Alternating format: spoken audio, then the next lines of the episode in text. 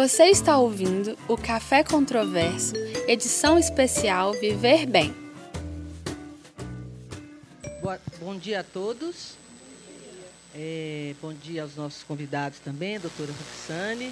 Meu nome é Diomira, eu sou a diretora aqui do Espaço do Conhecimento, professora da UFMG. E é com muita alegria que nós abrimos hoje também mais uma edição do Café Controverso Bem Viver. Viver bem, não é isso?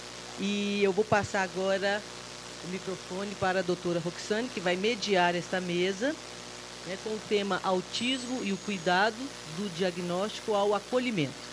Então, o Café Controverso, como é que ele funciona? Né? Nós temos dois convidados, eles falam cada um 20 minutos sobre o seu tema. Depois nós temos a mediação da doutora Roxane e em seguida nós abrimos para as perguntas de vocês. Então sejam bem-vindos ao Espaço do Conhecimento UFMG. Doutora? Obrigada, Diomira. Bom, como a Diomira falou, eu sou Roxane, eu fui professora da UFMG durante muitos anos, junto com meu colega Marcos, que está aqui na frente, e atualmente eu faço parte do comitê editorial da Unimed. Então, por essa razão, eu, eu coordeno essa atividade do Café Controverso Viver Bem, que se chamava Saúde em Pauta até o ano passado, e pela abrangência dos temas que a gente vem assumindo, ele passou a ser denominado Viver Bem que eu também acho um nome muito mais adequado. É, hoje a gente vai falar sobre o autismo. Todo mundo é, já sabe o, o, o quão é importante essa, essa discussão. Né? O autismo vem sendo cada vez mais diagnosticado, cada vez mais a gente tem ouve e tem que lidar com essa temática. O dia 2 de abril foi é, escolhido como o Dia Mundial de Conscientização é, sobre o Autismo. E é, a, nós gostaríamos de ter feito esse debate em abril, mas infelizmente não foi possível. Faremos em maio. E é, para isso nós convidamos duas pessoas que lidam muito em áreas diferentes com o autismo. O professor Marcos Aguiar é professor da UFMG é especialista em genética clínica pediátrica e ele é, é fundador da residência médica em genética do Hospital das Clínicas e é a primeira residência de genética aqui de Minas Gerais. O, o doutor Rodrigo é neurologista pediátrico, ele é especialista em, em Neurologia, presidente regional da Associação Brasileira de Neurologia e Psiquiatria Infantil. Então, é com essas duas pérolas da especialidade pediátrica que a gente vai poder debater hoje. É, eu vou passar a palavra primeiro para o Marcos. E antes de passar a palavra, só dizer que esse evento é uma parceria da UFMG com o Instituto Unimed BH. É, as palestras estão sendo gravadas e, posteriormente, se vocês quiserem ter acesso, é, é, vocês podem acessar a página aqui do Espaço do Conhecimento, porque o podcast está gravado. Então, professor Marcos começa. Eu vou pedir para falar do lado de cá, porque se eu falar em. Primeiro, eu, eu como eu tenho slide, eu, eu gosto de ver os slides, então é difícil para mim falar sem vê-los. E se eu ficar ali na frente, vai atrapalhar um bocado de gente aqui, parece que eu atrapalho menos.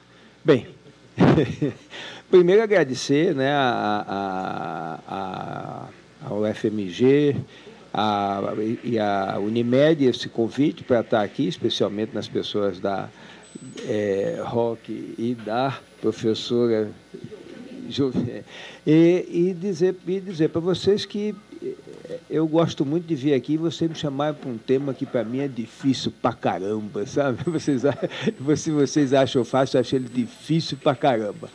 Bem, então vamos começar. Mas como eu vou falar com o Rodrigo, eu resolvi começar essa palestra próximo fazendo uma homenagem a uma pessoa que eu acho muito importante, com o qual eu, eu dividi o meu consultório no, no começo da minha, da, da minha prática médica e depois dividi o consultório com o Rodrigo. Nós fomos colegas de consultório também.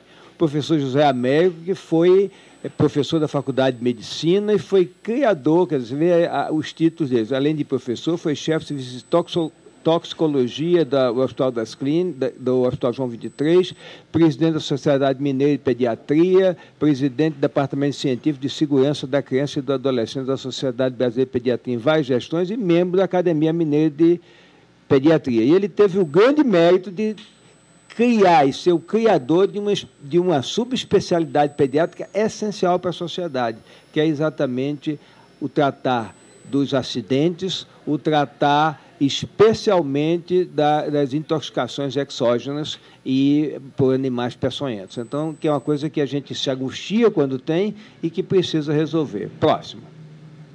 Bem, então, eu vou bem passar rápido para o Rodrigo falar isso também. O autismo e, a, e, o transtorno do espectro autista, que é uma mesma coisa, é caracterizado por déficits qualitativos na interação social e comunicação, associados a padrões de comportamentos, interesse e atividade restritos e estereotipados. Eu acho que esse conceito todo mundo mais ou menos tem, então vamos adiante. Próximo.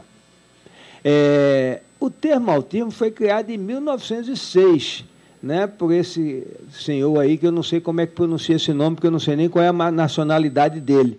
Né? Mas, e, e, o, e o termo significava isolamento. Né? E a, a, história do autismo, como é conhecida hoje, começa em 43, com Léo Kahner, que estudou dois, crianças de 2 a 8 anos, e que ele chamou esse, esse, essas crianças, a sua doença, de distúrbio do autístico de contato afetivo. Próximo. E quais são as características? A inabilidade de desempenhar relacionamento com pessoas, atraso na aquisição da linguagem, uso não comunicativo da linguagem após o seu desenvolvimento, tendência à repetição da fala dos outros, ecolalia, uso reverso de pronomes, brincadeiras repetitivas, estereotipadas, insistência obsessiva na manutenção da mesmice, é, rotinas rígidas de padrão restrito de interesses peculiares, falta de imaginação, boa memória mecânica e aparência física normal. Próximo.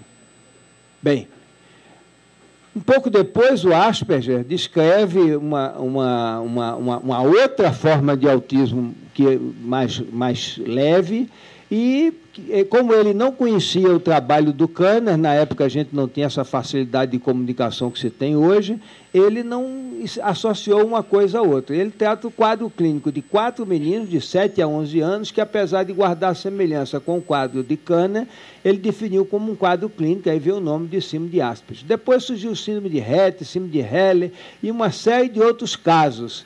E eles foram classificados como transtorno do desenvolvimento. Próximo.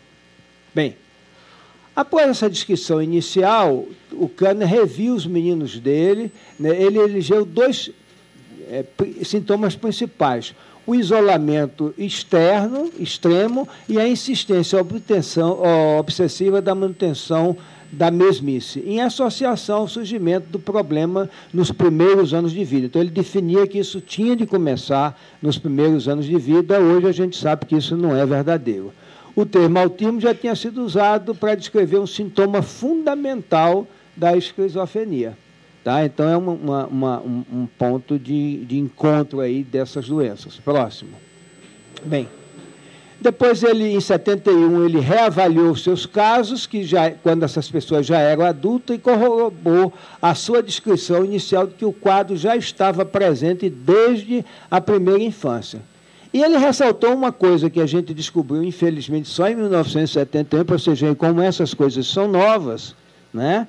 que era a importância das técnicas de manejo e educação e consideração das habilidades dos indivíduos com a síndrome pode, que como isso pode contribuir para o seu desenvolvimento mais pleno. Por incrível que pareça, até então, a gente achava que essas pessoas eram intratáveis. Intratáveis no sentido que eram, não podiam melhorar. Né? E essa melhora vem de uma coisa muito interessante quando a gente pega a história disso, quando a gente a história de deficiência intelectual, que é exatamente uma criança que é chamada uma criança fera, que vivia na, na, na, na, na França afastado da cidade, porque ele tinha deficiência e alguém começou a tratar dele e ele melhorou muito. Né? E você vê como isso é é novo e como a gente trata as pessoas diferente. Eu não sei como as pessoas vão tratar a gente daqui a 40, 50 anos. Próximo. É, então, é, você observa que tem três domínios de déficit. É o déficit da comunicação social, o déficit da linguagem, o comportamento restrito e repetitivo, que isso vai mudar um pouco depois. Próximo. Bem, qual que é a causa do autismo? Obviamente, todo mundo pensa que tudo é genética, né? principalmente agora que está na moda da genética, tudo é genética. Né? Então, há uma concordância grande em gêmeos monozigóticos, 60% a 90%. E a recorrência em determinadas famílias é muito maior do que a incidência da doença na população. Então, isso diz para a gente: olha, tem alguma coisa de genética nessa história. No entanto, a concordância em gêmeo dizigótico cai muito, 20% a 30%. E uma outra coisa que é mais interessante que surge agora, que é CNV, vou dizer para vocês, é uma variação no número de cópias que acontece nos cromossomos no DNA. Tá? Então, a gente estuda isso, é, é o método que a gente usa mais avançado, que a gente tem dependido pelo SUS e pela própria Agência Nacional de Saúde, embora existam métodos de diagnóstico mais complexos em genética, né, que é o mais usado e que a gente usa muito em pacientes com autismo. E aí o que, que a gente vê? Que alguns filhos têm aquela CNV e você pensa, bem, foi ela que ocasionou a doença, mas o pai, que é absolutamente também tem a mesma CNV ele é absolutamente normal. Estou mostrando o seguinte, que a coisa não é genética. A coisa é, tem o ambiente interferindo no meio. E outro aspecto muito importante para a gente compreender que isso não é genético puramente, é exatamente a gente compreender assim, por que, que essa doença aumentou a sua incidência tão grandemente, que hoje as pessoas falam de 1 para 84, o Rock estava me falando que de 1 para 53, quer dizer, por que, que isso aumenta? Não é comum, as doenças genéticas não aumentam. Vocês não veem epidemia de alguma doença genética. Epidemia de doenças ambientais. Então, isso fala muito mais a favor de que o ambiente no autismo seja muito mais importante seja, do que talvez a genética. No entanto, a gente não lida muito com isso. As nossas pesquisas em termos ambientais são mínimas. E para a gente poder melhorar, é fundamental que a gente compreenda isso. Próximo. Bem, aí quais são as causas do autismo? Né? Então vocês veem aí, eu nem vou ficar lendo isso aí muito, porque é, é, é tanta coisa, o slide terminou ficando pequeno para aqui. Então, na verdade, o que acontece? Você tem, é, você vê, 5% são alterações cromossômicas, alterações CNV, 5% são alguns genes, algumas são algumas síndromes, Outras, quer dizer, você encontra alterações de DNA. Então, na verdade, são muitas causas que levam ao autismo. Nenhuma causa isoladamente, quer dizer, você tem alguns genes isolados que levam algumas CNVs isoladas, mas só, é menos de 1% das CNVs que estão envolvidas com, a, com o autismo. E dessas, comprometem em torno de 5% dos pacientes. Próximo. Bem, Aí vem uma coisa dizer, apesar disso, ou talvez por causa disso, poucos pacientes com autismo têm um diagnóstico genético específico. Não é comum, e aí as pessoas sempre acham que o geneticista tem a. Ele é mágico, né? A visão da sociedade hoje com a gente é isso, que o geneticista é mágico e, e que ele é capaz de saber qualquer doença que o outro médico não sabe, que tem sempre um exame genético, que não é verdade. Entendeu? É, e veja só, menos de 1% das CNVs patogênicas tem uma prevalência de 5 a 10% nos casos de autismo. E algumas dessas CNVs são herdadas dos pais sadios, indicando que há fatores ambientais. Então, na verdade, isso tudo mostra para a gente que o que a gente conhece de autismo é muito pouco. A gente pode talvez até dizer quase nada. Próximo. Bem, o que se aceita hoje, basicamente, é isso, que é uma doença multifatorial ou de herança complexa. O que é que é uma doença multifatorial? É uma doença onde interferem fatores genéticos e fatores ambientais. E, geralmente, os fatores genéticos não são fatores determinantes, são fatores de predisposição. Quando você tem um, dois, três, e não é um gene só, um, dois, três, quatro, geralmente é definido como mais de quatro genes. Então, só quando você tem isso, é, é que você pensa numa doença multifatorial. E, junto com esses genes, interfere o ambiente. Você me pergunta, mas como é que eles interferem? A minha resposta é SDS. Só Deus sabe. Tá? Próximo. É, então, na verdade, eu acho, quer dizer, essa própria questão do aumento da prevalência fala a favor disso. Quer dizer, existe genética nisso? Existe. Não vamos negar, e vocês vão ver daqui a pouco que existe muita genética nisso. Mas existe ambiente. Próximo. Bem, as manifestações, quer dizer, primeiro são aquelas três grandes manifestações que a gente tem, que é o isolamento, o comportamento é, repetitivo, né? Ok é, e é, o, a dificuldade de interação social. Mas você tem, ao lado disso, uma série de outras comorbidades. Vamos para o próximo. Bem, aí a gente entra no seguinte: vamos pegar pela genética. A primeira coisa que a gente precisa entender é o seguinte: olha, existe o diagnóstico em genética é uma coisa extremamente difícil. Tanto é que hoje, mesmo usando todos os exames modernos que a gente tem nos Estados Unidos, etc., a gente 20% dos a 30% dos pacientes que têm uma doença genética não são diagnosticados. Né? E por incrível que pareça, hoje na Inglaterra, um indivíduo que tem uma doença rara, para chegar ao diagnóstico, ele leva geralmente seis anos depois que entrou no sistema de saúde. Você vê que a coisa é difícil. Por quê? Porque as doenças são heterogêneas, quer dizer, vários genes podem levar a uma mesma doença, não é um gene só. Segundo, elas também, e a, uma mesma doença pode ser ocasionada por muitos genes, e um mesmo gene pode ocasionar várias doenças diferentes. Olha que coisa complexa. E, além disso, os sintomas são variáveis de pessoa para pessoa. Né? Então, o mesmo sinal, o, o, o sintoma está presente numa série de doenças que leva a uma grande confusão. Próximo. Bem, engraçado, foi embora. Um, um slide, mas que eu vou falar dele. Só para vocês terem uma ideia, que é assim, quais são as doenças genéticas que mais frequentemente estão envolvidas no, no, no, no, no autismo? Principalmente, você tem a síndrome de Rett, você tem a síndrome de Asperger, você tem a síndrome de, de, da esclerose tuberosa, a neurofibromatose.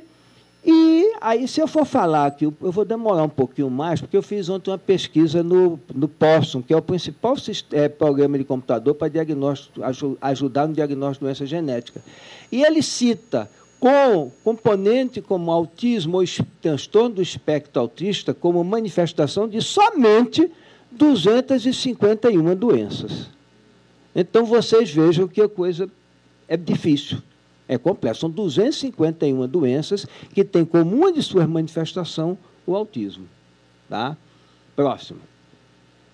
Bem, aí me aparece. É, volta, volta assim, pode voltar é, o, essa, essa DSM-5, né, que é o Manual Diagnóstico Estatístico de Transtornos Mentais, que é o principal modelo que se usa, embora seja um modelo americano, que se usa para diagnóstico.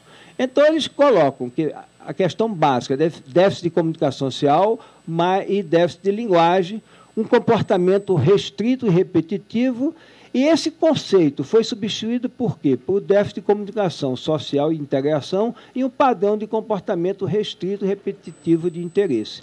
E por causa disso, quer dizer, ele reduz de três domínios para dois, próximo. E aí, ele abandonou a categorização do autismo, deixou de ser é, autismo e síndrome de Asperger, etc., que as duas coisas que a gente mais conhecia, que era autismo de alto funcionamento, etc., e ele pô, definiu tudo como transtorno de, do espectro autista. Por quê? Porque é um espectro de muitas doenças que levam ao autismo. Então, isso, próximo, isso simplificou a linguagem, tá? mas não simplificou a doença nem as dificuldades. Quer dizer, é fácil a gente falar, e hoje, quando a gente vê no consultório a variabilidade dos meninos que chegam com diagnóstico de TEA, né, como a gente gosta de simplificar e usar, é, usar abreviaturas, né, a gente vê tanta coisa diferente que não é brincadeira. Então, as doenças não são iguais. E, portanto, os pacientes não são iguais. E a gente não pode ter um tratamento único. Né? Você tem embora eles sejam peculiares, eles apresentam diferenças de um para o outro. E você tem que considerar sempre a pessoa. Essa é uma questão que eu discuto muito, que é o seguinte, olha, a, a gente tem a mania do, do protocolo, né? mas a gente tem que tratar o paciente, a pessoa e não a doença. Então a gente tem que entender e procurar entender cada indivíduo no seu ambiente social, socioeconômico também, né? porque a economia pesa muito nisso, para poder ajudar essas pessoas. Próximo. É, então, é, o, ok. É, a transmissão do diagnóstico é uma coisa muito delicada. Né? Como é que a gente vai transmitir o diagnóstico?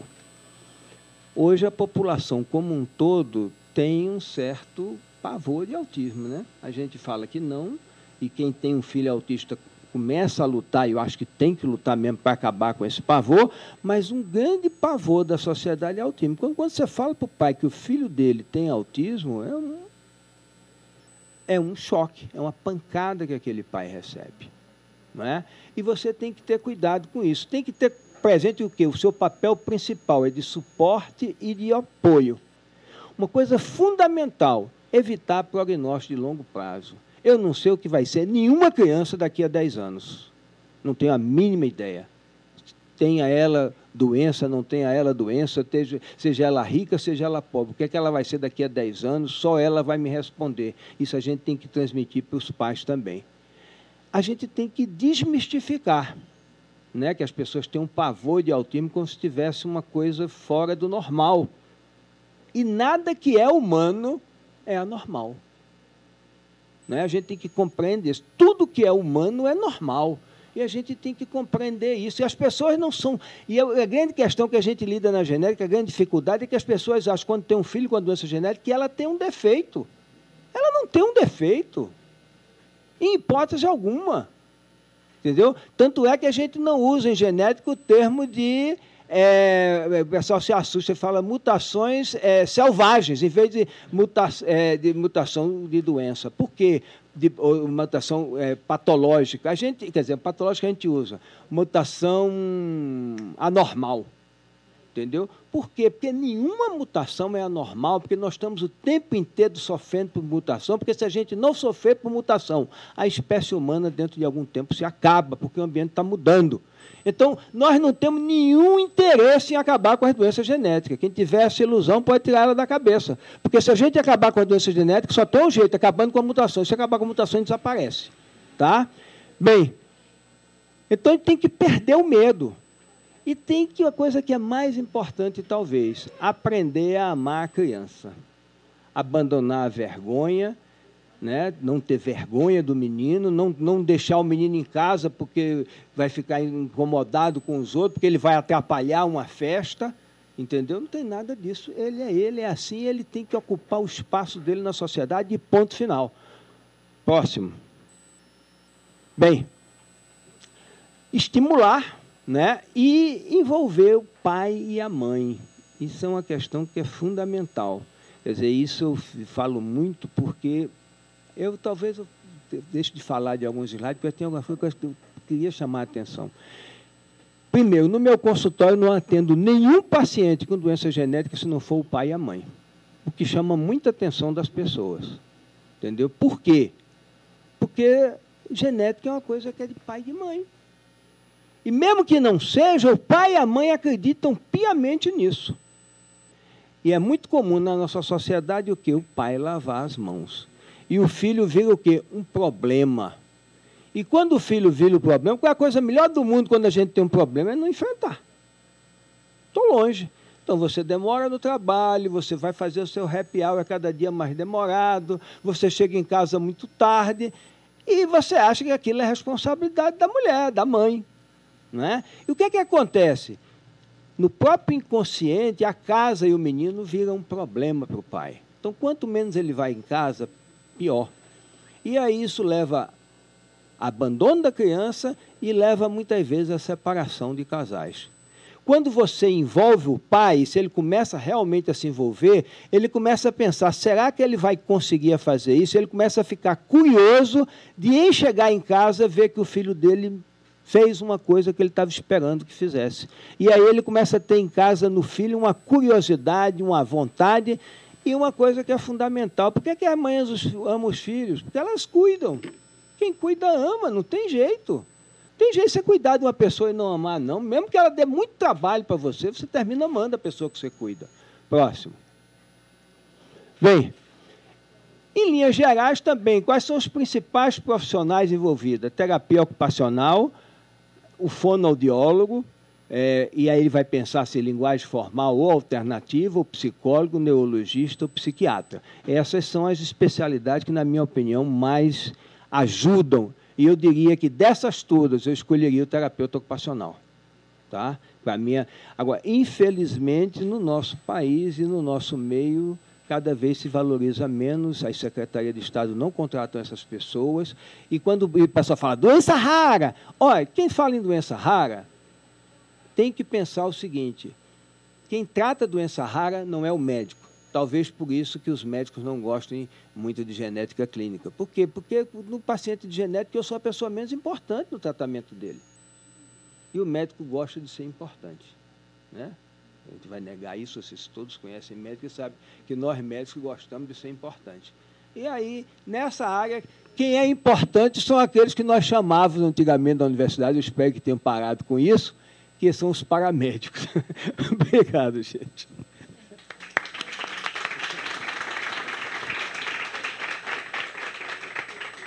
Obrigada, professor Marcos. Então, agora, doutor Rodrigo, com vocês. É, bom dia a todos. É, eu quero agradecer né, a oportunidade de estar aqui falando com vocês. É, agradecer à professora Diomira né, pelo espaço, um fórum de discussão que eu acho que é muito importante e essa proximidade que a gente tem aqui de poder trocar opinião, trocar ideia, eu acho que é, é fundamental, principalmente quando a gente fala no autismo, é, como o Marcos citou, é uma, é uma é extremamente difícil não só o diagnóstico, mas também a condução. E a gente precisa de muitos profissionais, precisa do envolvimento da família, precisa do envolvimento da sociedade como um todo.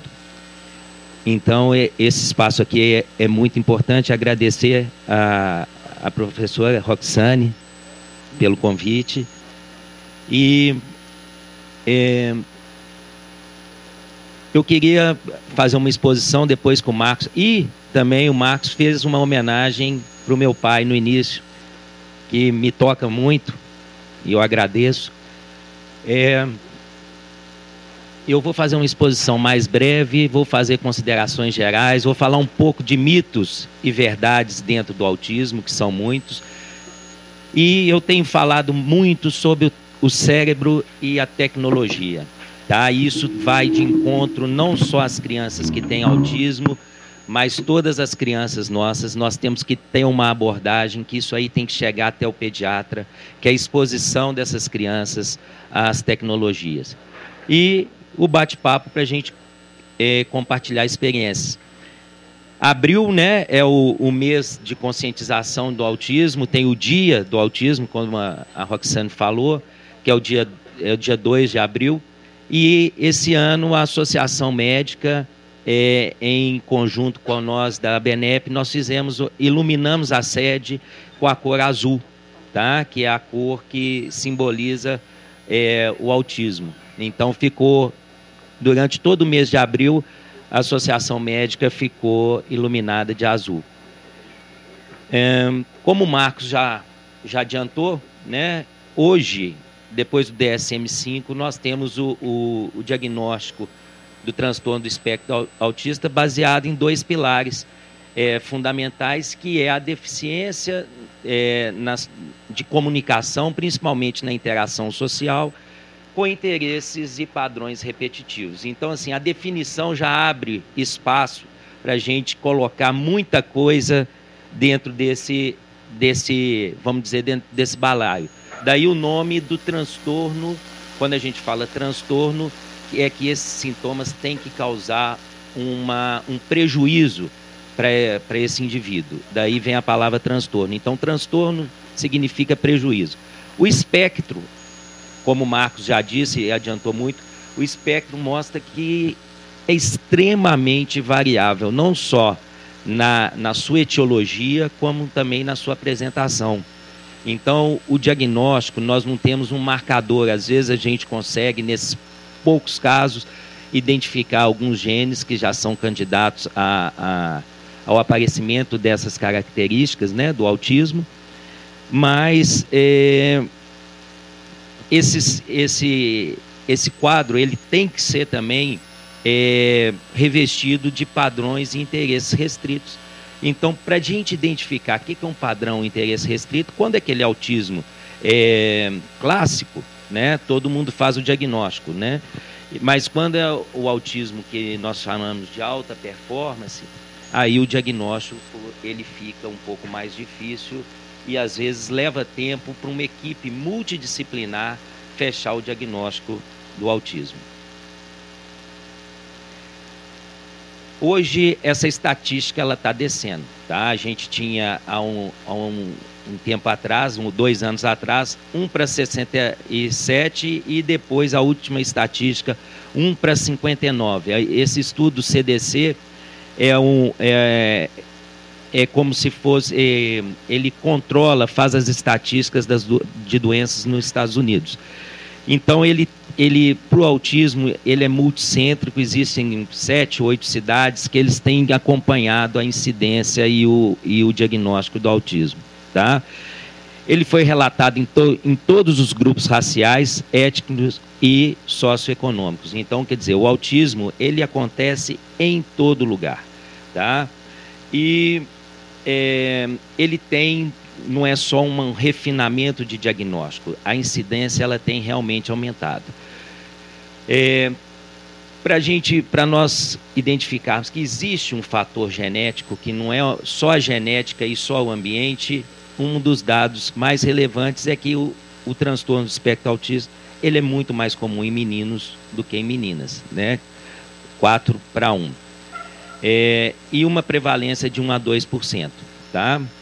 E 44% desses indivíduos que têm um diagnóstico do transtorno do espectro autista, eles têm inteligência na média ou acima da média. Tá? Então, vamos colocar meio a meio tem um quadro de déficit intelectual, mas metade tem inteligência normal. E esses que têm inteligência normal são os que mais sofrem com essas características comportamentais. Então, são, são crianças, são indivíduos que merecem é, um cuidado, que merece uma inclusão. É, o diagnóstico nós temos feito ele cada vez mais precoce e isso é fundamental quando a gente faz uma abordagem do autismo. Talvez seja o ponto que nós tenhamos que é, mais é, é, tornar mais relevante é o diagnóstico precoce. Quanto mais cedo nós fizermos o diagnóstico, melhor será o prognóstico, melhor, mais fácil e mais efetivo vai ser essa abordagem, tá? E a maioria das crianças não recebe um diagnóstico de autismo antes dos quatro anos. Então, aí, fazer o diagnóstico entre o primeiro e o segundo ano de vida é o nosso desafio.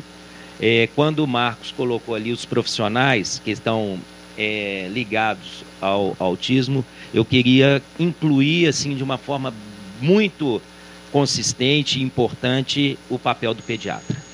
Tá? É ali que começa o diagnóstico. Então, assim, ó, ele tem o tempo para falar, ele vai falar, vamos esperar, uma pessoa é diferente da outra. Sim, uma pessoa é diferente da outra, cada um tem seu tempo. A maioria das crianças que tem um atraso de linguagem, que tem algumas alterações comportamentais, elas, elas vão evoluir bem tá? Então hoje fica um pânico quando a criança chega com um ano de idade e não fala com a possibilidade de, do diagnóstico do autismo. Isso aqui é só um, um, um slide desse estudo de autismo dos Estados Unidos que mostra uma incidência crescente, né? Quais são os sinais precoces? Aqui é onde o pediatra, é onde a mãe, é onde os familiares têm que firmar e, tendo essas características, é, encaminhar para uma, uma avaliação mais detalhada, que aí entra o, o neuropediatra, que aí entra o psiquiatra da infância, que aí entra os fonoaudiólogos, terapeutas ocupacionais. Não é fácil, gente. O diagnóstico é difícil. Mas aquela criança tem um olhar perdido durante a amamentação, que é um, que é um ato de muita troca de mãe e filho. Então essa criança ela tem um olhar pouco significativo. A mãe fala assim que ela, ela não, não recebe da criança aquele amor que ela transmite. É, essa criança ela pode se sentir confortável no colo de qualquer pessoa, ou seja, a pessoa que está próxima dela é indiferente. Normalmente ela não fixa o olhar. E tem alguns, alguns é, médicos que trabalham muito com autismo que fala que o autista, que a criança autista, ela fixa mais na boca da pessoa que está próximo do que no olho, que é uma diferença de fixação. É, então ela olha mais para a boca do que para o olho da pessoa que está próxima dela. Essa criança ou ela é muito passiva ou ela é muito irritadiça. Ela chora muito e às vezes é até um choro paradoxal pega no colo, ela chora muito, aí você coloca no berço, ela para de chorar. É o contrário de uma criança com um desenvolvimento típico, tá? Então, isso que eu falei, inquietação constante ou apatia exacerbada. E a maioria dessas crianças, dos autistas, além dessas características de, de repetição, de padrão repetitivo e de atraso na, na interação social, eles têm uma dificuldade, um déficit de modulação neurosensorial. Então, essas crianças elas, elas não gostam do toque, elas têm dificuldade com textura de alimentos na boca, elas têm dificuldade de pisar descalça em, em, em é, solos que não são regulares, então grama, é, areia, praia, aquela criança que você vai colocar na praia, ela recolhe o pezinho. Então, essa defensibilidade tátil é, é, muito importante. Obviamente, a ausência da fala, e quando vem a ausência da fala, a gente já está aí por, em volta do primeiro um ano e meio de idade, já é um pouco mais tardio, né? E movimentos pendulares de tronco, mãos e cabeça. Às vezes essa criança ela fica autoestimulando com a mão, ela fica olhando para os dedinhos, fica passando os dedinhos no, contra um, um foco de luz então esses padrões estereotipados movimenta muito o tronco. Eles têm sempre algumas alguns rituais para adormecer. Pega o paninho, fica passando a mão em, em, em cabelo, em pelo. Isso muitas crianças normais têm isso, tá, gente? Não é isoladamente isso aí não é problema, mas nós vamos juntando, é, agrupando essas situações. Isso aqui eu coloquei esse slide mais para a gente levantar é, discussão, tá? Que o autismo, é, muita gente fala, isso aí é um, é um transtorno, é uma, doença, é uma alteração psicológica. Não. O autismo ela tem uma base neurofuncional para ele, tá? Que, como o Marcos citou, a etiologia ela é diversa, ela é uma interação entre a predisposição genética e fatores ambientais. Tá? Daí o, esses fatores ambientais hoje nós não estamos, a medicina hoje ainda não conseguiu identificar quais são esses fatores, mas que o número está aumentando e tem algumas estatísticas já desse ano daquele estudo que estão mostrando de 1 para 50, de 1 para 59 caindo para 1 para 40. É, outro mito muito grande é que vacina causa autismo. Então, tem várias crianças, vários é, médicos contraindicando as vacinas que protegem, porque é um, a, o fato de vacinar, a criança vai desenvolver quadros comportamentais é, com sintomas do autismo. Outra que o autista vive no seu próprio mundo. Não, o autista vive no nosso mundo. Ele pisa onde que nós pisamos, ele respira o ar que nós respiramos. Então, é, ele precisa de ter o espaço dele, ele tem que ser incluído, ele precisa de, de socialização, ele precisa de, de estimulação. Então, nesse, nesse sentido, as mães que têm filhos que têm algum quadro de autismo, que, não, não vou pôr na escola porque ele não sabe falar. Então, se alguém fizer alguma coisa com ele, é, ele, não vai, ele não vai falar e não vai relatar, então fica criando uma redoma. Então, nós temos que colocar a criança, o indivíduo que tem autismo, no mundo em que todos nós vivemos. Né? Eles demonstram afeto, a maneira de demonstrar afeto é que é um pouco diversa da nossa. Tá? Então eles têm sentimento, eles têm afetividade, mas essa transmissão, essa troca, eles fazem de uma forma é, peculiar, de uma forma muito própria. Tá? E outro mito muito grande que existem dietas para tratar autismo. Então, autismo não trata com remédio, trata com dietas. Aí vem várias dietas, restrição de, de, de ingestão de glúten, é, suplementação de ômega 3, vitamina B12, enfim, tem, e disso aí faço uma salada é, de dietas e tem vários profissionais que aproveitam muito disso aí. Se tivesse, como o autismo tem essa prevalência ao, em torno do mundo todo, em países que estão extremamente desenvolvidos, que têm recursos para o diagnóstico, para pesquisa. Se dieta fosse resolver, nós todos, o mundo todo, estaria tratando o autismo com, com as dietas.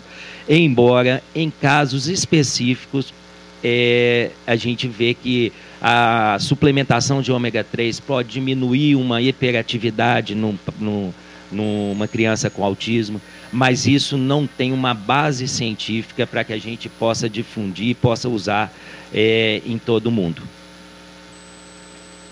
Aqui, o vídeo é um paciente meu que eu acho que é, ilustra bastante tudo isso que nós estamos falando. É ele falando sobre o autismo.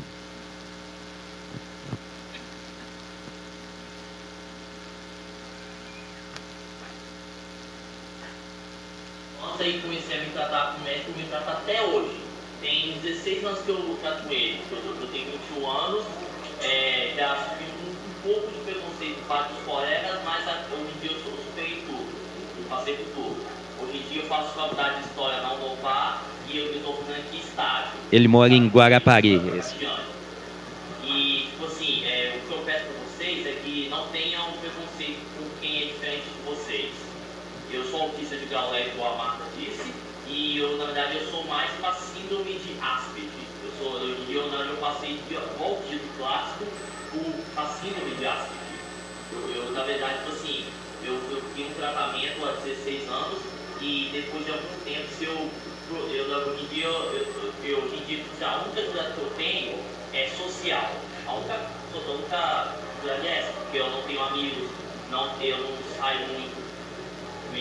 Atividade é social hoje. Eu, eu sempre até ter amigos hoje em dia, mas eu acabei brigando, porque depois é por aí. Então, é. Assim, hoje em dia minha atividade é social. Se eu superar essa barreira, eu paro de me tratar com médico, eu estou meio que, meio que, na verdade, o autismo não tem cura, ele tem tratamento. Se eu conseguir vencer minha barreira social, eu, eu acabo meu tratamento. E aí eu falar e falar. Médico, tratar até hoje. Isso aí, o, o Gustavo, ele veio quando ele tinha 4 para 5 anos, então quando ele fala que ele saiu de um autismo clássico e foi para a síndrome de Asperger, de fato não foi isso. É que ele estava completamente é, fora de um ambiente, de um contexto social. É, é, a escola tinha falado para a mãe para tirar porque ele estava incomodando as outras crianças. Então a mãe levou para casa e ele nesse nesse nessa retirada do ambiente social, ele começou a aumentar as estereotipias, ele começou a, a, a, a ter mais sintomas do que ele tinha antes. E o tratamento foi exatamente isso: buscar uma escola que tivesse uma visão diferente sobre esses pacientes. Então ele, ele voltou para a escola, nós diminuímos essa, essas estereotipias com medicamento e ele falou, ele virava para mim e falou assim, doutor Rodrigo, chegando em casa, eu posso fazer meus movimentos, não posso? Eu falei, sim, pode, mas se eu fizer na escola, eles vão achar que eu sou doido. Isso ele com seis para sete anos. Então ele chegava em casa, ele corria o corredor fazendo os movimentos, tinha uma fitinha que ele gostava de balançar, aquilo ali deixava ele menos ansioso. E ele foi com o tempo, e, e, uma coisa que marcava é o seguinte: ele, ele foi seguindo os anos, aprendeu a ler, escrever, tanto é que ele está dando aula de história para crianças do, do fundamental e está fazendo uma faculdade de, de história. É, ele ficava extremamente incomodado com os colegas colando. Então, para vocês verem assim, a, a, a, rigidez de pensamento. Não tinha nada a ver com ele, mas é, o que é certo é certo, o que é errado é errado. Ele não conseguia lidar com aquilo. Então, ele falava que os colegas dele falavam que ele é o X9, né? que ele falava que quem estava colando. Aí o que que Na, nas provas ele fazia prova separado para não ter essa, esse desconforto. Ele apaixonou com uma menina lá na, na, mas aquela paixão de só ficar aquele comportamento restrito só e essa menina chegou para ele e falou com ele que, ele que ela não gostava de menino que ela gostava de menina isso para ele também foi um, um ele não conseguiu entender como que uma menina pudesse gostar de outra menina, que não estava certo. Então você vê que assim os padrões de ele ele não tem nenhum amigo quando ele fala amigo. Por quê? Porque as pessoas esperam das outras essa essa essa ideia subliminar e, e ele não consegue, ele é literal. Então o que ele fala é aquilo, ele não consegue dar um sentido figurado para as palavras, para as conversas. Então ele ele ilustra tudo que a gente vai comentar aqui para frente. Eu falar um pouco sobre é, o cérebro e a tecnologia, o cérebro no mundo atual, que eu acho que é extremamente é, pertinente. Por quê? É, na nossa evolução, tá? durante 5 milhões de anos, nós formamos o cérebro nosso como ele está hoje. Então, a nossa espécie tem 300 mil anos. E de 30 anos para cá, esse 300, esses 300 mil, 300 anos e 30 anos, eles são muito significativos. Com a internet e o smartphone, nós mudamos completamente o comportamento humano. Então, o excesso de exposição à tecnologia, nós criamos comportamentos e padrões de comportamento que podem se assemelhar ao comportamento autista. E tem uma experiência com ratos que eles colocaram os ratinhos numa gaiola com estímulo luminoso, uma luz de cada cor em cada lado dessa, dessa gaiola. E a luz piscava e fazia um, um, um barulhinho. Então, isso aí era, é, é, mimetizava o, a exposição à tela. E esses ratinhos, eles desenvolveram um comportamento extremamente agitado, repetitivo e antissocial. Então, nós não, nós não podemos estimular e pilhar tanto o nosso cérebro com o estímulo é, visual. É, o mundo digital ele é um mundo extremamente é, customizado, né? É, esses algoritmos eles, eles entendem o funcionamento do cérebro humano e o, o mundo digital ele é intuitivo, ou seja, as crianças que têm algum, alguma possibilidade de ter um comportamento autista, isso é extremamente acelerado pela exposição a, a computador, tá? principalmente tablet. Então, quando eu vejo aquele tablet com aquelas duas orelhas de silicone, que o menino joga para cima, o tablet não quebra, menino de dois anos puxando um tablet, isso me deixa extremamente é, desconfortável. É, e o mundo analógico é um mundo que ele foi, o nosso cérebro, ele é analógico, ele não é digital, tá? Então essas alterações ambientais, o cérebro ele tenta se adaptar, mas essa adaptação ela se faz de uma maneira muito é, difícil, gerando muitos é, sintomas comportamentais. Nós temos alguns desafios, né, de com a escola, de não ser somente um, um ambiente de aprendizado, mas principalmente de convívio, tá? incentivar a autoestima, despertar os talentos e descobrir essas, essas alterações de desenvolvimento. É, e mais do que isso, disciplinar o uso de eletrônicos. Aqui, mais uma vez, entra o pediatra, que, no meu entender, no mesmo jeito que a gente faz uma, uma puericultura, falando alimentação, vacina, desenvolvimento, prevenção de acidentes, nós temos que entrar com a prevenção do uso de eletrônico. Então, a Sociedade Americana e Canadense de Pediatria preconiza que antes dos dois anos de idade, nada de eletrônico, zero de tela. De 3 até 6, no máximo uma hora por dia, e de 7 até 18, no máximo duas horas por dia. Com esse, o novo, a Apple saiu na frente, no novo iPhone, no iOS, na atualização, tem uma teclazinha lá que é tempo de uso. Tá? E eu tenho visto, tenho usado isso muito no consultório e eu tenho visto que as crianças, eu faço toda a anamnese e pergunto, ah, quanto tempo você fica no celular? Ah, uma hora e meia, duas horas por dia. Aí quando abre lá quatro horas e meia, seis horas e meia de celular por dia. E ainda coloca lá onde que usa o celular. Rede social, rede social, entretenimento e games. Então lembrar que o mundo digital ele é sedutor e viciante.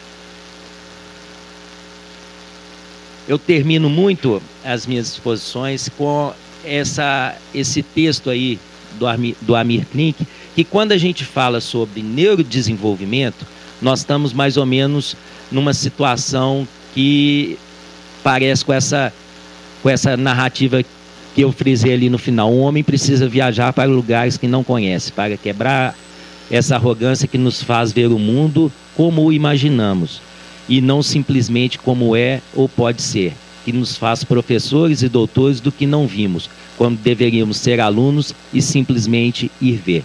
Eu acho que a convivência né, e, e essa atuação muito próxima, esse momento que nós temos aqui, vem muito em relação a isso. Não existe verdade, nem doutor, nem muito especialista em autismo. Existem pessoas que convivem, é, pessoas que têm um, um olhar mais clínico, mas o diagnóstico e o tratamento e a inserção é feito por todos nós. Obrigado.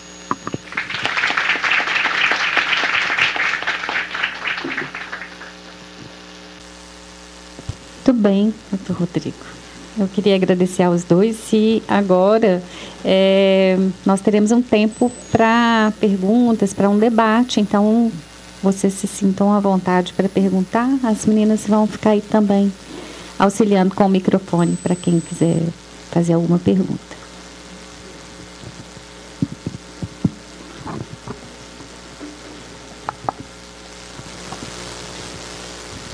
Bom dia a todos, meu nome é Matheus, é, uma dúvida nossa agora recente. Qual a opinião de você sobre o tratamento, o diagnóstico precoce e o tratamento intensivo, no caso do modelo Denver, para uma criança de até 3 anos de idade? Diagnóstico precoce e tra tratamento intensivo precoce. Bom, é, essa pergunta é muito importante. O diagnóstico precoce é fundamental, fundamental. É, existem vários protocolos, vários métodos de tratamento. No meu entender, o Denver é um dos melhores, tá? E é, a questão do intensivo. O cérebro, ele responde a volume. Então, essa intensidade e a frequência, quanto maior a intensidade e frequência, melhor a resposta do cérebro, tá? Então, assim, o volume de tratamento nos Estados Unidos tem se feito muito do terapeuta ir para casa da criança e conviver com ela duas, duas horas e meia por dia dentro do ambiente dela, orientando as pessoas que estão ali e, e sendo um facilitador, é, tornando essa criança mais funcional, menos repetitiva. Então, assim, basicamente o que eu falo muito que todos os métodos, todos eles são, têm pontos positivos e falhas. O mais importante, que a pessoa que está usando o método saber onde que ele é bom e onde que ele falha, tá? E, e com isso poder estimular e dar volume é fundamental. Isso que você falou, diagnóstico precoce e tratamento intensivo. Bem, gente, aqui é o café controverso, né? Então eu vou botar controvérsia na história. Bem, Olha, eu tenho muito medo dessa palavra, porque isso cria, a gente cria uma certa visão obsessiva. E cria no pai a relação de que ele vai resolver o problema do menino. Eu acho que a questão básica, eu acho que é a lição do mundo. Que o menino precisa ter com o pai é amor, é carinho. E quando você cria isso, você cria o seguinte, eu já vi pessoas aqui que eu lido com deficiência mental há, desde 1982. Então, na verdade, o que é que acontece? Eu via pessoas falarem isso e dizer para o menino, colocava na cabeça dos pais o seguinte: cada minuto que você perde de estimulação do seu filho, aí eles quantificam, é isso, é aquilo, aquilo, outra coisa que ele vai perder de habilidade na vida. Isso não é verdade, entendeu? Eu acho que e alguns meninos e algumas doenças que levam ao autismo são doenças onde o menino não consegue se concentrar mais do que 40 minutos. Então você tem que fazer uma estimulação que é pausada. Quer dizer, ela pode ser demorada, mas ela é pausada, porque o menino chega uma hora ele esgota. E, e, eu não sei, eu não gosto de criar nos pais essa ansiedade de que é, tem que ser intensivo, quanto mais melhor, porque a neurose vai contribuir para agravar o problema do menino ao invés de diminuir. Entendeu? E eu acho que isso cria, eu vejo os pais absolutamente neuróticos com isso. A primeira coisa que eu digo é vamos relaxar. Né? Vamos relaxar, vamos, vamos ser normal, vamos tratar ele como outra criança e sem ficar muito angustiado. Porque e vocês criam, eu vejo o menino geralmente que tem alguma deficiência, o que, que acontece? Ele vai para a escola de manhã, é à tarde ele tem estimulação sete dias na semana, seis dias na semana. Então, pô, o menino chega no fim do dia, está tão cansado quanto a gente de trabalhar. Por quê? Porque ele de manhã vai para a escola, onde é uma atividade que cansa, os meninos cansam na escola, não é brincar só, né? E aí, você à tarde, você leva ele para um, um, um, terapeuta, para o segundo, depois no outro, no outro, depois vai para natação, que virou também agora é, é, é, é, aula, né? Natação agora ainda mais um, prazer, é uma, é, uma, é uma obrigação.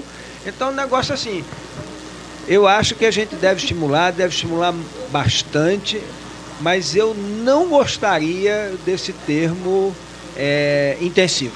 Eu fugiria dele o máximo possível. Bom,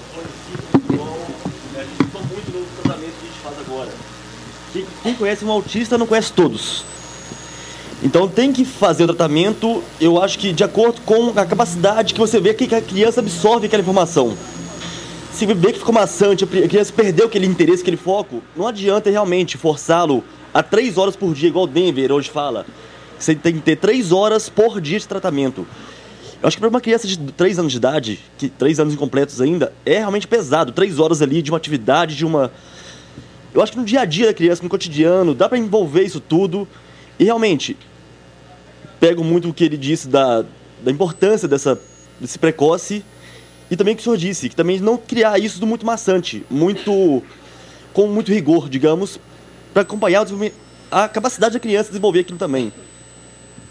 É, a, a questão maior é o seguinte: primeiro é individualizar aqueles que vão responder a um tratamento dito assim, intensivo. Ele não pode ser maçante. O, a, a, palavra intensiva não quer dizer que seja maçante. Tudo que é maçante, que é angustiante, tá, ele vai estressar a criança, não vai ser, não vai ser benéfico. E os tratamentos, eles, eles trabalham muito em rotinas de vida diária funcionais. Então a criança está sendo submetida a um tratamento, mas ela está dentro de uma rotina de vida. Então não é, não é um tratamento quando igual vai para dentro de um consultório, faz uma sessão de 40 minutos, a gente estende uma sessão para três horas. Não é assim. Então é, é, esse tratamento é, ele é muito baseado em necessidades e rotinas de vida diária.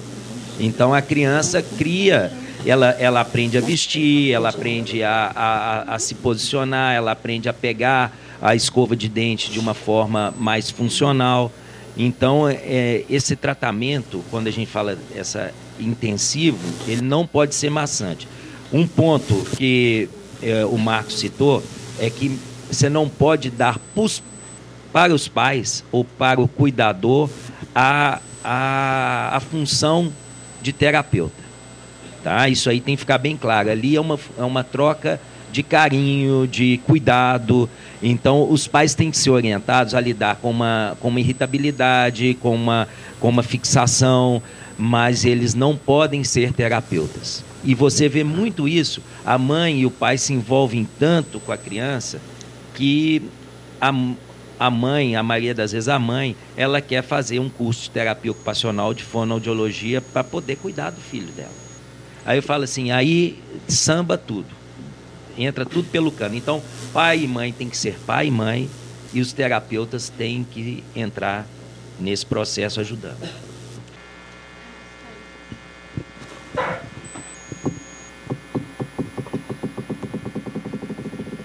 Bom dia a todos, né? Bom dia aos palestrantes. É, meu nome é Luciana, eu trabalho na Unimed já há algum tempo e eu sou mãe de duas crianças, a Bia com sete anos e o Pedro com três anos e meio. E a gente não tem ainda um diagnóstico fechado a respeito do Pedro e a gente percebeu alguns comportamentos diferenciados nele, inclusive foi a avó que falou: esse menino não fala, esse menino não fala. Olha esse menino, esse menino tem que falar, esse menino tem que falar. E até em função da Bia falar muito, por ser menina até também, acho. Fala muito a Bia, e o Pedro não falava e o Pedro não falava. E hoje a gente já tem um ano que a gente faz com ele. Ele está na TO e está na Fono. O Pedro já desenvolveu, assim, consideravelmente. É uma, é uma criança que a gente vê que ela é totalmente amorosa. Os professores da escola ficam encantados como que ele é carinhoso, como que ele se envolve com todo mundo. E eu hoje eu, a grande dificuldade que eu vejo é a questão do tratamento, porque são várias pontes, né? São várias várias especialidades e é difícil a gente conseguir esse acompanhamento total, assim, nesse sentido. O, P, o neuro, eu, por exemplo, eu consegui duas consultas no neuro em um ano de tratamento e, assim, dificílimo a gente marcar horário.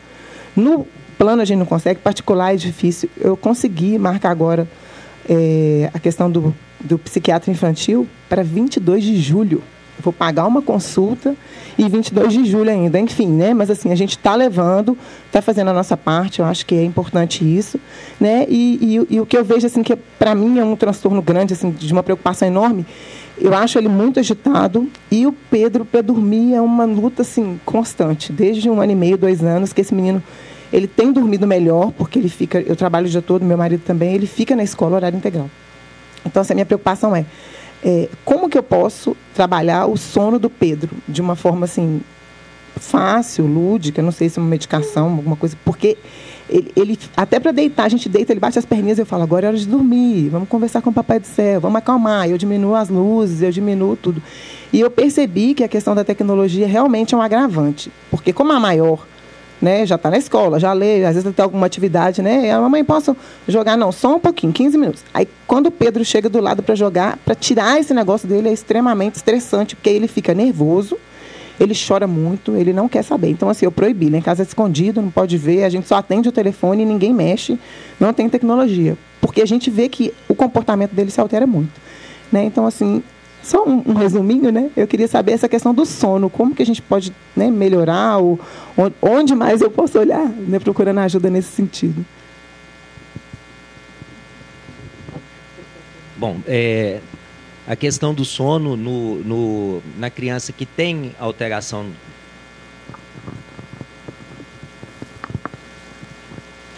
é, da criança que tem alteração no, no desenvolvimento, ele pode ter uma dificuldade na, na, nessa passagem sono-vigília. Tanto acorda, às vezes, muito, muito agitado, quanto na hora de dormir eles agitam um pouco mais e tem uma resistência muito maior. Então, além de todas essas, essas essas medidas de toalete, que a gente chama de toalete para o sono, né? de ter o quarto próprio, ter sempre o mesmo ambiente para dormir, não ter o contato físico para poder adormecer, isso é importante. É, no autismo já tem alguns trabalhos mostrando que o uso da melatonina, que é um hormônio que é, que é produzido pelo nosso cérebro, que induz o sono. Então, quando diminui a luminosidade sobre a retina, ela estimula a produção dessa melatonina que faz o cérebro adormecer. Então, se ele tem essa dificuldade de iniciar o sono, a melatonina é, é indicada e já tem estudos que mostram, principalmente no, no, no transtorno espectro autista que é bastante útil, em qualquer idade. Alguém aí da Valéria, Marli, Cristóvão, querem complementar? Isso. Se não resolveu o distúrbio com o que a gente chama de higienização do sono, aí a gente tem que pensar na, na necessidade de, de, de, uso de intervenção farmacológica. E a primeira escolha é a melatonina mesmo. E essa pesquisa é feita com o neuro, esse estudo do sono? O neuro diagnostica, o TO, quem diagnostica esse estudo? É, existem hoje é, profissionais especializados no estudo de sono, né, que você faz inclusive um exame, a polissonografia, tem uma série de avaliações específicas. Tem, tem, nós temos aqui inclusive uma pediatra que tem, tem uma especialização em sono. É, hoje tem muita gente já na cidade que, que trabalha muito com sono. Mas a maioria dos neuropediatras e o pessoal da psiquiatria infantil tem boa experiência com isso também.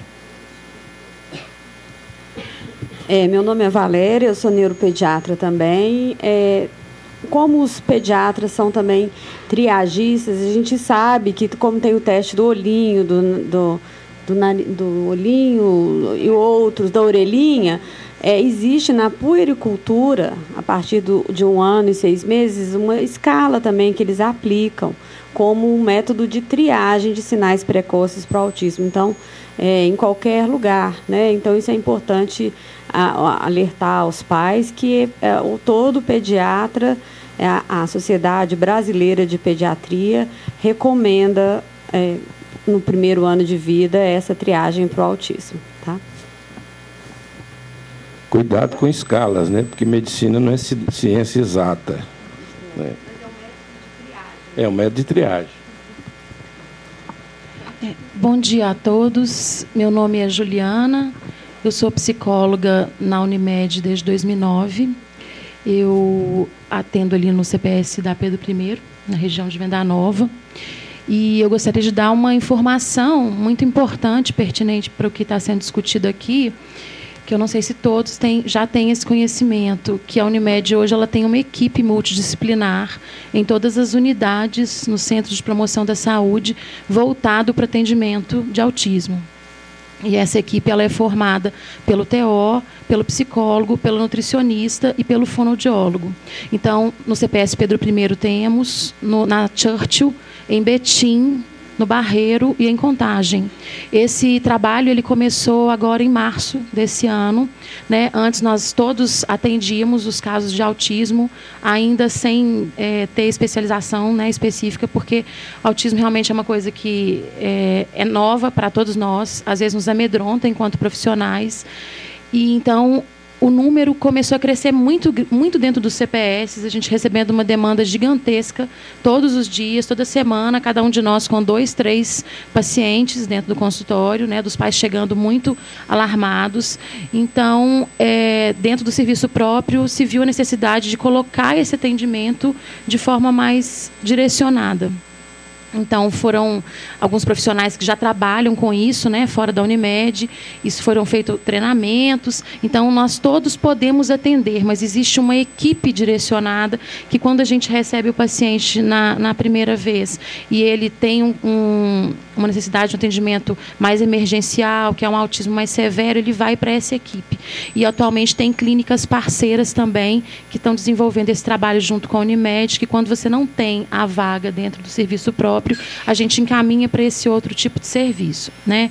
Hoje, é, para você chegar a um desses profissionais dentro da Unimed, precisa passar por um médico antes, né, de, de, no caso da criança, ou pediatra, ou neuropediatra, ou psiquiatra infantil.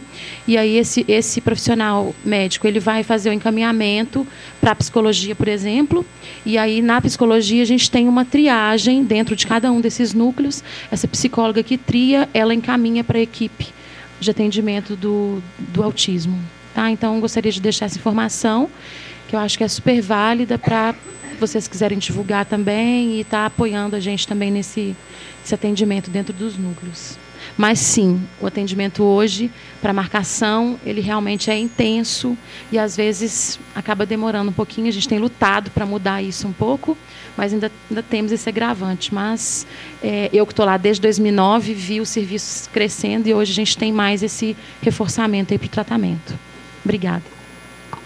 É, queria comentar isso que o Marcos até citou na exposição dele que é, os terapeutas, né, tanto o, o, psicólogo quanto o terapeuta ocupacional e o fonoaudiólogo, são de extrema importância, né? Não só no diagnóstico, mas no tratamento, até muito mais do que nós médicos. Então, precisa criar essa consciência tanto a nível de saúde pública quanto de saúde suplementar, de equipes treinadas e, multi, e equipes multidisciplinares, interdisciplinares, extremamente treinadas para isso. É, eu estava querendo também falar para vocês que a ABNEP, que é a Associação Brasileira de Neurologia e Psiquiatria Infantil, ela congrega também os profissionais afins, que são essas, é, essas, é, esses profissionais de psicologia, terapia ocupacional, fono, físio, é, psicopedagogia. E é o fórum de discussão para transtornos do desenvolvimento, para questões de dificuldades de aprendizagem. E nós vamos ter o nosso congresso brasileiro agora em Vitória, em agosto próximo, do dia 28 ao dia 31. Então, para quem tiver interesse na área, e o tema que nós estamos discutindo aqui hoje é um tema que tem, é, assim, é, ele é muito predominante nesses congressos por causa dessa interdisciplinaridade. Então, quem tiver interesse em aprofundar conhecimentos, entra no site da BNEP, e lá está toda a programação do, do congresso, que vai ser em Vitória, próximo daqui. E, e para quem tem um interesse grande no, no transtorno espectro autista, vai ter, vão ter várias palestras sobre isso. Eu, eu queria muito agradecer a Diomira pela nossa parceria com a Unimed e o FMG e mais ainda ao Marcos e ao Rodrigo, que fizeram desse momento um momento muito agradável. Não sei se vocês concordam, mas eu me senti muito confortável e aprendi muito aqui hoje. É, eu queria também agradecer a participação de todos. É, sejam sempre muito bem-vindos aqui ao espaço, aos nossos cafés que ocorrem todos os sábados, sendo que o Viver Bem uma vez por mês. Eu já convido para a próxima edição será no próximo, no último, no último sábado de junho, sobre prevenção de acidentes na infância. É, e a doutora Lumena vai, vai falar para nós, ela está aqui. então, muito obrigada a todos e é, um bom final de semana.